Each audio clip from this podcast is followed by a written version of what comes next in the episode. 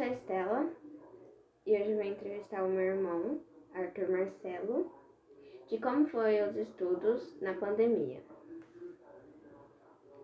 Como foi os estudos no começo da pandemia? No começo da pandemia foi bem confuso, porque era tudo novo pra gente, a gente não sabia como que a gente ia fazer para fazer as lições, como a gente ia ter aulas e tal. Mas com o tempo a gente conseguiu se adaptando. Quais as dificuldades enfrentadas e como superou?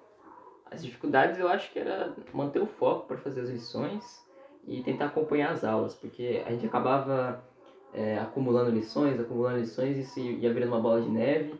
Então a maior dificuldade era se organizar realmente. Qual eram as suas expectativas?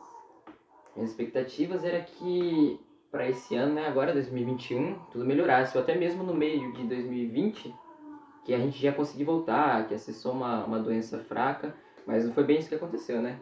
A gente acabou passando o ano inteiro em pandemia e estamos até agora. E eu acho que o que eu esperava para o meu terceiro, né, o ano passado, era que fosse um ano de estudo intensivo para vestibulares e tal. Como está agora a sua vida escolar? Bom, é, felizmente eu consegui passar na faculdade federal, estou fazendo na Universidade Tecnológica Federal do Paraná.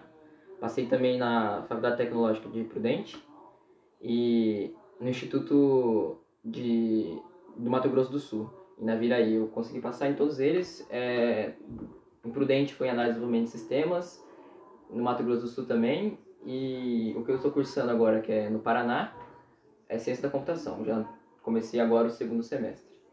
Qual mensagem pode passar e que aprendizado tirou dessa situação?